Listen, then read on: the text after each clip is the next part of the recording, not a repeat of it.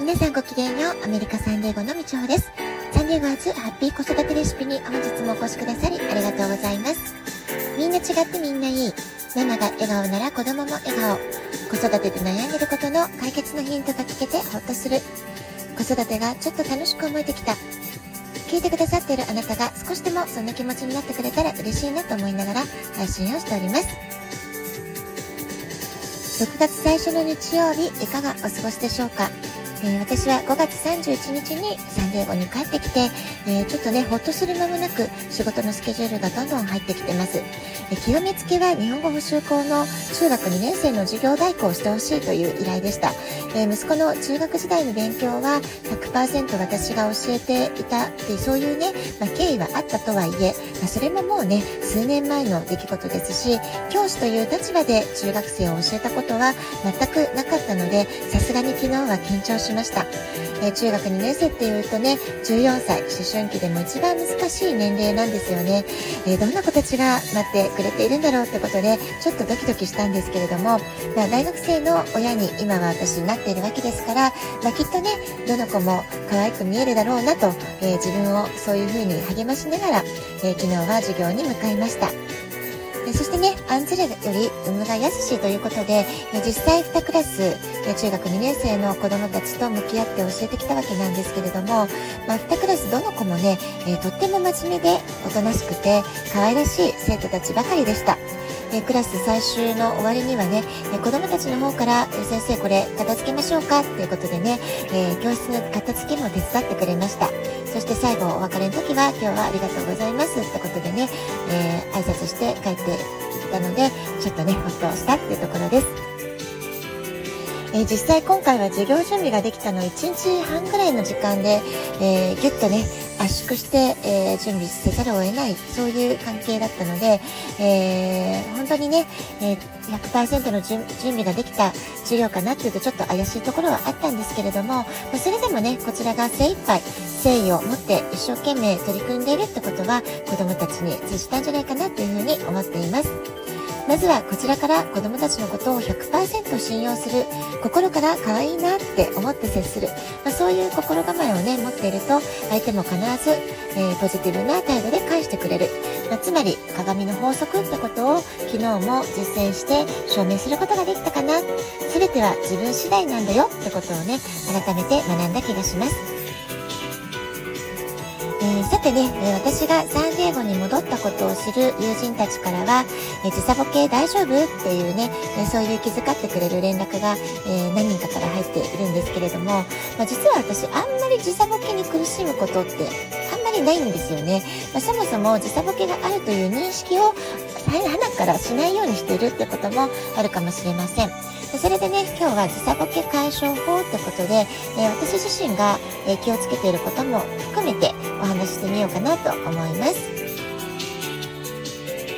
まず時差ボケっていうのは何かってことなんですけれども体内時計体内リズムが乱れることによって、え、体の倦怠感とか不眠の状態が引き起こされる症状のことを言います。えー、眠たくて眠りたいのに眠れない、まあ、こういったね、状況だったり、えー、起きていなきゃいけない時間に突然睡魔に襲われるというかね、まあ、そういったことが起こるってことだと思います。時差ボケの代表的な症状としては、まあ、日中の倦怠感とか眠気、えー、慢性的な疲労感、頭が重たい、まあ、そういったことがね、挙げられるんじゃないかなと思います。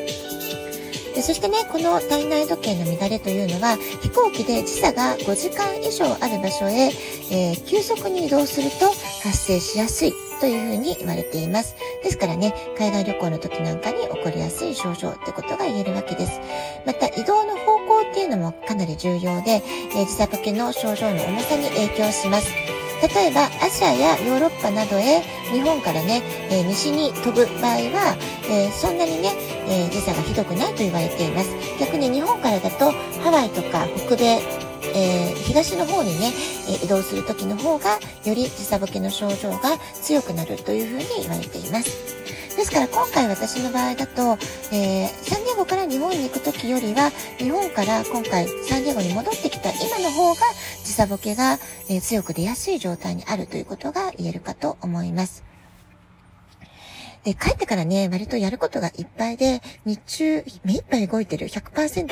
えー、動き回ってるっていうこともあるせいか、今回あまりね、睡魔やケンターカーに襲われることもなく、サンデーお時間に、えー、非常に慣れてきてるんじゃないかなということは感じています。それから昨日ね、あのー、まあ、久しぶりに子供たちの前に立っての授業というかなりね、緊張感が高まる、えー、日がありましたので、まあ、朝からかなりね、テンションを上げざるを得なかったわけですよね。え久しぶりにお弁当を作るってこともありましたので、朝5時に起きて、7時半過ぎには出かけて、それから1日子供たちと関わって、え緊張感を持って過ごす、まあ、そういう時間を過ごしましたから、ま、昨日はね、夕方帰ってきたらもうフラッフラでした。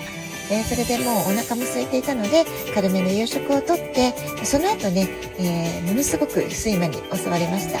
えー、ですから、まあ、疲れと、えー、時差ボケと昨日集中して一気に症状が出たって感じでしたので、まあ、昨日はね、もうちょっと無理は禁物ってことで、夕方6時ぐらいから死んだように眠り、眠りて、眠り込んでしまったってことでしたね。えー、それから明け方まで熟睡できましたので、えここで一気に時差ボケが解消できたんじゃないかなま、そんな風に思っています。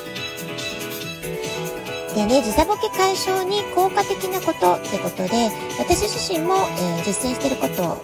なんですけれども、3つほど、えー、大事なポイントをお伝えしたいと思います。まずはね、太陽の光をしっかりと浴びるってこと。これはね、時差ボケ解消に非常に効果的だと思います。えー、太陽の光を浴びることで体体のリズムがリセットされるんですよねですから体内時計のズレがあった場合もそこをね修正してくれる整えてくれるってことが言えると思いますできればね、午前中の光を浴びる。えー、さらにもっと欲張れば、朝日を浴びることができれば、えー、そのリセット、体内時計のリセットっていうのに非常に効果的な、えー、作用になるんじゃないかなというふうに思います。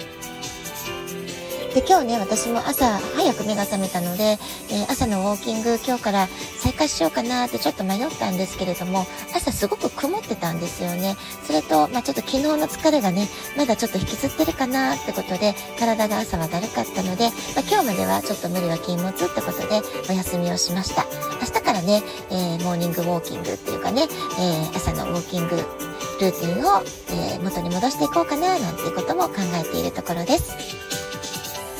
それから2番目、時差ボケ解消に効果的な2番目のアクションアイテムなんですけれども、現地時間に合わせて行動するってことなんですよね。これも私ね、いつも、えー、海外旅行とか行くとき必ず意識して、えっ、ー、と、前自分が生活してた時間帯を忘れるってことですよね。飛行機に乗った時点から現地時間で物事を考える、行動するってことをいつも気にかけるようにしています。特に睡眠のリズムを現地時間で調整する、まあ、こういったことがねできると体の、え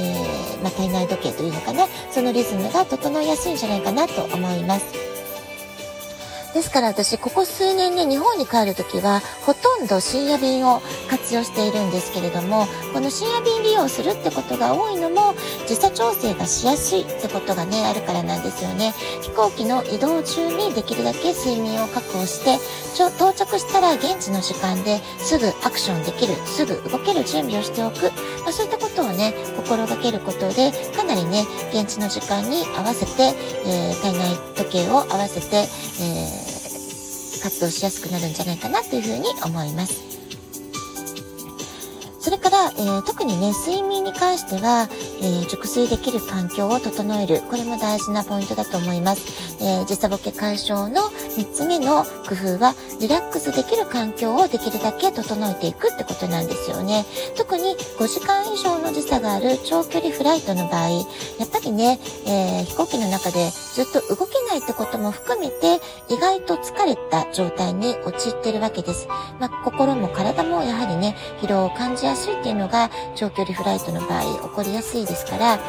ー、それをね、どうやって解消するかっていう工夫をいろいろとご自分で持っておくといいんじゃないかなと思います。自分の中でね、これをやると疲れにくいとか、これをやっておくと時差ボケしにくいよっていうね、ま、そういうルーティンを自分の中でしっかり持っておくってことがすごく大事だと思います。で私の場合は旅先でもアロマオイルを必ず持参して、えお風呂でアロマバスを楽しむとか、寝る時の環境を整えるために、リラクゼーション効果の高いアロマオイルの香りを使ったり、あるいはね、えリラックス効果が高いサプリメント、まあ、こういったものをね、必ず服用してから、え休む。まあ、そんなことを気にして、えー、心がけて実践するようにしています。まあ、こういったことをね、やっているだけでもおまじないみたいなものかもしれませんけれども、えー、このラベンダーの香りがあれば必ずすぐ眠れるとかですね、あと音楽もね、えー、すぐ睡眠できて、え、睡眠に深い睡眠に入れる、えリラクゼーションの音楽なんかも YouTube なんかでたくさん動画出てますから、まあ、そういったものをね、活用するっていうのもすごくいいんじゃないかなと思います。はい、今日も素敵なお時間をお過ごしください。私ももう時差ボケ解消して、えー、明日からね、100%動きたいと思っています。ごきげんよう、みちおでした。さようなら。